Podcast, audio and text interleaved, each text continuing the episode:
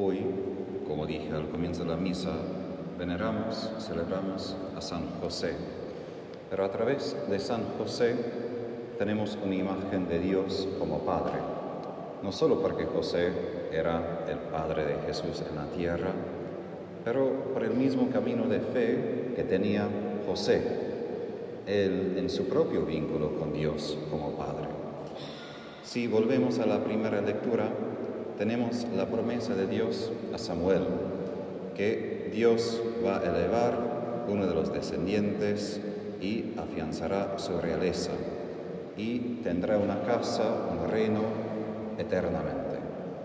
Ahora, los hebreos, los israelitas, cuando entendían al primer instante, como David, esa promesa, pensaba que la dinastía de David iba a existir literalmente sobre el trono de Jerusalén para siempre.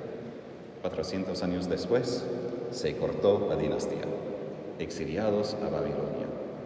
Y 600 años hasta Babilonia, hasta Jesús, ningún descendiente de David sobre el trono. Parece que Dios rompió su promesa. Los judíos entendían que Dios jamás rompe sus promesas, pero quedaron en ese lugar perplejo. ¿Qué hacemos entonces? ¿Cómo Dios puede cumplir su promesa ahora? Y justamente San Juan de la Cruz habla de que Dios, sus profecías, sus palabras, aun si las entendemos literalmente, muchas veces Él las cumple de manera muy diferente de lo que habíamos imaginado. Entonces, si entendemos como David hubiera escuchado esa lectura y como de verdad cumplió esa lectura a través de un carpintero que vivía en Nazaret, Belén, primero, un hombre cualquier que obedecía la palabra de Dios, eso es una gran distancia. Y ahí el desafío de la fe, porque a veces queremos, yo, por ejemplo, leyendo la segunda lectura, prefiero un poco más la ley. Quiero algo bien clarito, quiero un cuadro, quiero instrucciones, como mi hermano de sangre me dice, ojalá que Dios nos diera un manual para la vida, que dijera, en tal situación hagas esto, en tal situación evita esto. Y solo hay que implementar todas esas instrucciones perfectas. Pero justamente eso no es tanto el camino de la fe. Eso sería ser robots, buenos servidores, esclavos como musulmanes, pero no hijos. Esclavos no tienen libertad, hijos sí. Y la fe es nuestra manera de ejercer nuestra libertad en vínculo con Dios, como hijos que obedecen obedecen a Dios vivo. Sí, la ley viene de Dios, pero obedecemos la voz viva de Dios. Y eso vemos en Abraham, lo mismo. Una promesa, vas a tener descendientes, tierra, y justo 25 años después llega el primer descendiente. Llega a la tierra de Canaán y no tiene nada de comida, está en hambruna. Y eso es una tierra que emana leche y miel según Dios. Muchas veces parece que Dios cumple su palabra, su promesa, de manera muy extraña. Siempre va a cumplir, pero es un misterio cómo lo cumple y por eso exige esa fe. Y si pensamos en San José, su capacidad y de vivir según la ley, porque es un hombre justo, pero está frente a una situación que excede lo que la ley puede decir. Está frente de una mujer embarazada sin cualquier varón. Eso no existe en la ley. ¿Qué hacer cuando estás por casar con una mujer embarazada del Espíritu Santo? No.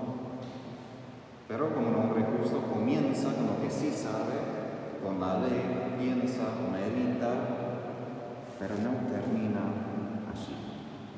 Todavía la capacidad a esperar. No se cierra lo que ya entiende, ya sabe, y también, imagino, en sus miedos, sus preocupaciones, incertidumbres, porque imagínate estar a punto de casarse con alguien y de repente estar embarazada y no de vos. Una explosión de emociones y además porque imagino que José no podría dudar de María. Conoció a María, entendió que era una virgen, pero no sería capaz de que algo pasaría mal. Pero ahí quizás el desafío más grande de José, y algunos padres de iglesia hablan de esto, no fue que José pensaba que María cometió adulterio o fue violada, pero justamente creyó que la Virgen fue embarazada por el Espíritu Santo. Y justamente tenía ese temor de estar involucrado con su plan, de ser parte esencial de ese plan de Dios.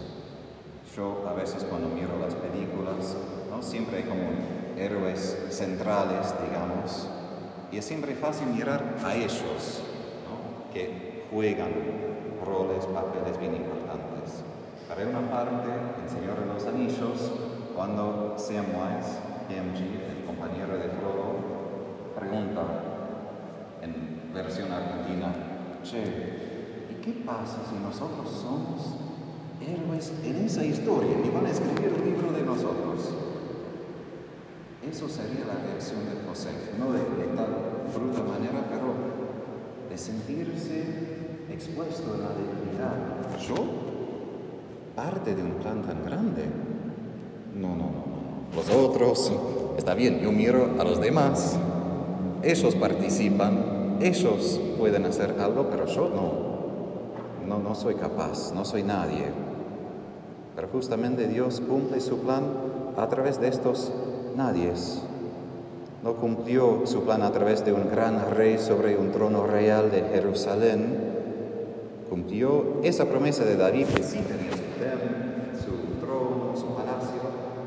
Cumplió esa promesa a través de un hombre cualquier escondido de Belén. Y eso es nuestro desafío. Sí, de honorar a San José a lo que hizo con Jesús, pero eso no podemos imitar, no tenemos al niño Jesús en nuestras casas, ojalá, eso sería genial.